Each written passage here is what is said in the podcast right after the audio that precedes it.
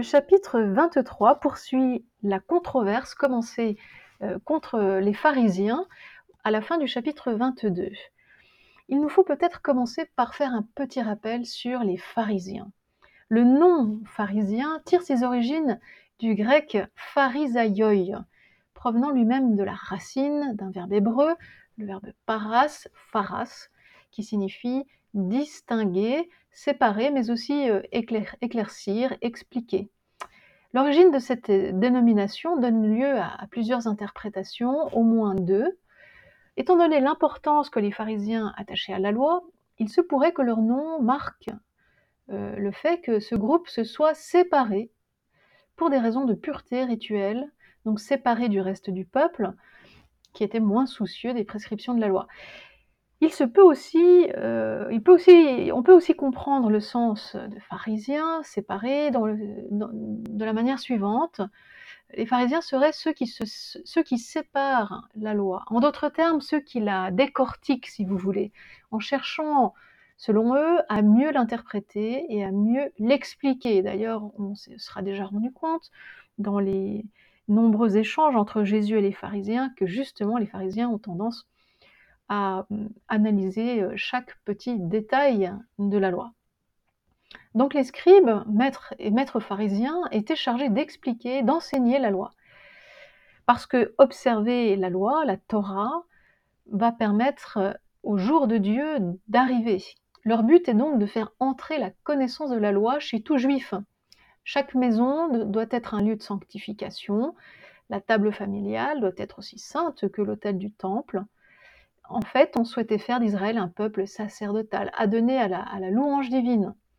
Du coup, les pharisiens avaient multiplié les prescriptions relatives aux impuretés. Un juif pieux devait constamment se garder du monde et se purifier. Après avoir assisté par exemple à des funérailles, après avoir eu des rapports conjugaux, etc les objets mêmes euh, employés n'échappaient pas à cette hantise de purification. Les coupes, les cruches, les plats, tout cela devait être sans cesse lavé. Avant la Pâque, on prenait l'habitude de blanchir à la chaux les sépultures pour, qu'on puisse pouvoir les signaler de loin et ainsi éviter de se, se souiller à leur contact. Voilà. Parce que même cela, tout devenait finalement occasion d'impureté. En d'autres termes, la protestation de Jésus contre les pharisiens n'est pas tant le refus euh, trivial de rigueur excessive. Hein. Vous savez, Jésus, quoi qu'on en pense, euh, certains du moins, n'était pas un prêcheur ou un enseignant progressiste. Hein. Jésus était un juif très fidèle à la loi. Mais il va notamment s'éloigner de l'interprétation faite par les pharisiens sur certaines lois, sur l'application de certaines lois. Voilà. Pour lui, les pharisiens ont parfois complètement distordu la loi, la Torah. Et, du coup, euh, Jésus pointe le fait qu'ils n'ont rien compris du tout euh, à la loi. En fait, ils la lisent, les pharisiens, seulement de l'extérieur et ignorent son sens plus intérieur. Euh, c'est cela que Jésus va leur reprocher. Alors que les pharisiens aient été des hypocrites ou non, on peut bien imaginer que certains l'étaient, c'est ce que l'on va voir dans un instant d'ailleurs, mais d'autres pas. Hein. Il est certainement vrai que se préoccuper d'extraordinaires performances, de piété extérieure, tout en ignorant euh, les exigences éthiques ou spirituelles de la Torah, de la loi, bah, cela euh, traduit euh, une piètre religion, on est bien d'accord. Mais nous devons nous souvenir donc qu'en général, dans le contexte juif et chrétien ancien, un hypocrite est une personne dont l'interprétation de la loi diffère de la nôtre. Ah, cela est important. Nous allons parler dans un instant de l'hypocrisie des pharisiens. Un hypocrite, euh, dans l'Évangile, euh, c'est d'abord une personne donc, qui interprète la loi autrement que nous. Et ce que Jésus va reprocher à ces pharisiens, c'est d'introduire des pratiques qui vont au-delà de ce qui est écrit dans la Torah, ou même qui vont parfois contre ce qui est écrit dans la Torah. Voilà.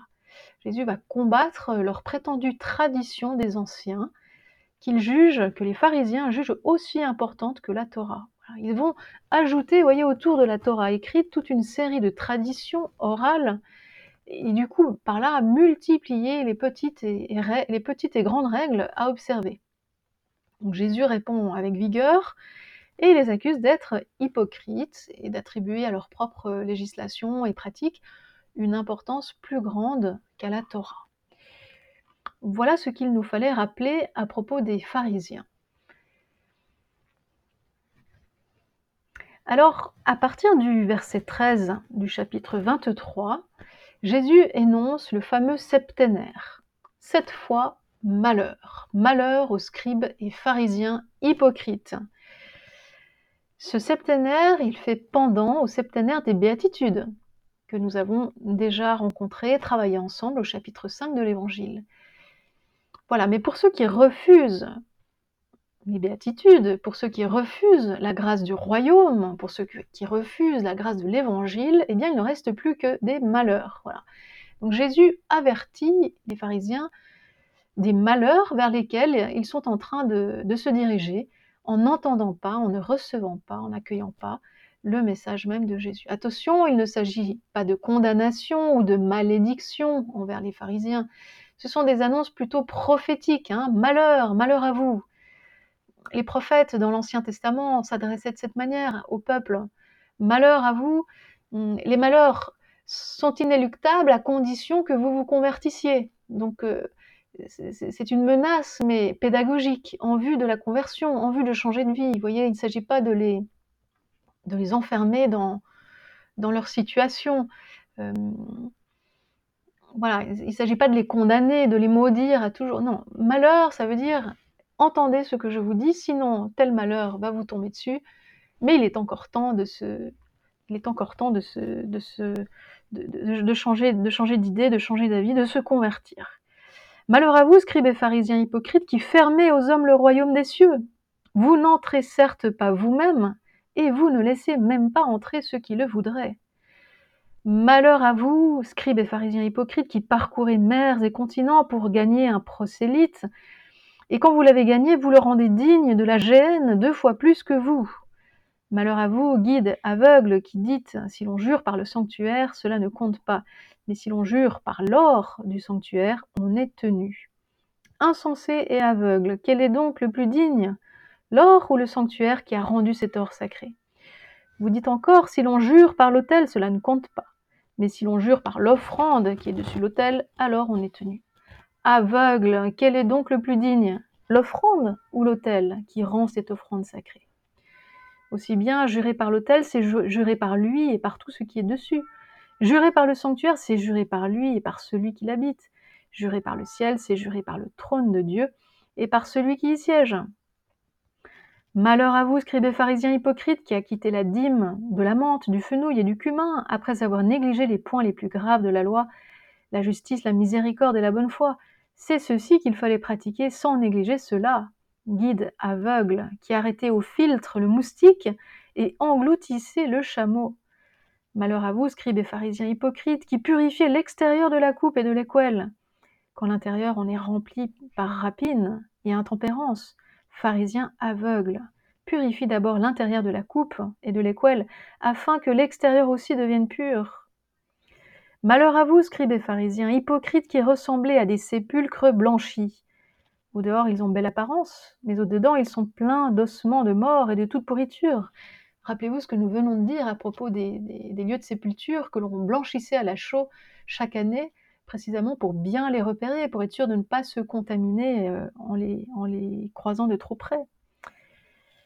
Donc, euh, à l'extérieur, ils ont belle apparence, mais au dedans, ils sont pleins d'ossements de mort. Vous de même au dehors, vous offrez aux yeux des hommes l'apparence de juste, mais au dedans, vous êtes plein d'hypocrisie et d'iniquité. Malheur à vous, scribes et pharisiens hypocrites, qui bâtissez les sépulcres des prophètes et décorez les tombeaux des justes, en disant Si nous avions vécu du temps de nos pères, nous ne nous serions pas joints à eux pour verser le sang des prophètes. Ainsi vous en témoignez contre vous-même. Vous êtes les fils de ceux qui ont assassiné les prophètes. Eh bien, vous, comblez la mesure de vos pères. Engeance, serpent, engeance de vipère, comment pourrez-vous échapper à la condamnation de la GN euh,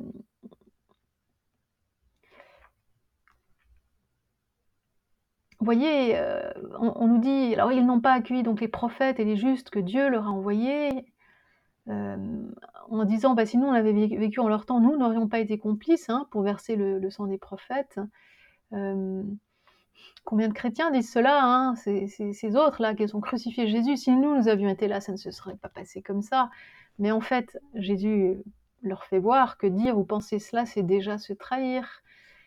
Bah, c'est justement témoigner qu'ils auraient fait exactement pareil. Voilà. Vous témoignez contre vous-même. Hein. vous êtes les fils de ceux qui ont assassiné les prophètes. Eh bien, alors il nous faut revenir encore quelques instants sur ces paroles, paroles de Jésus. Oui, au verset 33, Jésus semble dire qu'ils vont tout droit au feu de la géhenne. Serpent, engeance de vipère, comment pourrez-vous échapper à la condamnation de la géhenne Voilà. Mais ensuite, il faut lire la suite. Euh, Jésus dira Voici pourquoi j'envoie vers vous des prophètes, des sages et des scribes. Jésus va apporter une solution. Oui, Jésus va envoyer euh, sages, prophètes et scribes. Il va organiser une mission qui va donner une chance supplémentaire de salut à ces pharisiens qui ne croient pas. En fait, on peut penser que ces prophètes et ces, nouveaux prophètes, nouveaux scribes et nouveaux sages, dont parle Jésus ici, sont les chrétiens missionnaires. Voilà. Mais Jésus raconte aussi quel sera leur sort. Il dit aux pharisiens Vous en tuerez et mettrez en croix, vous en flagellerez dans vos synagogues et vous les pourchasserez de ville en ville. Eh bien, Jésus annonce qu'ils seront massacrés, euh, que retombera sur eux la, vengeance euh, enfin que, ces, envoyés, ces missionnaires seront massacrés.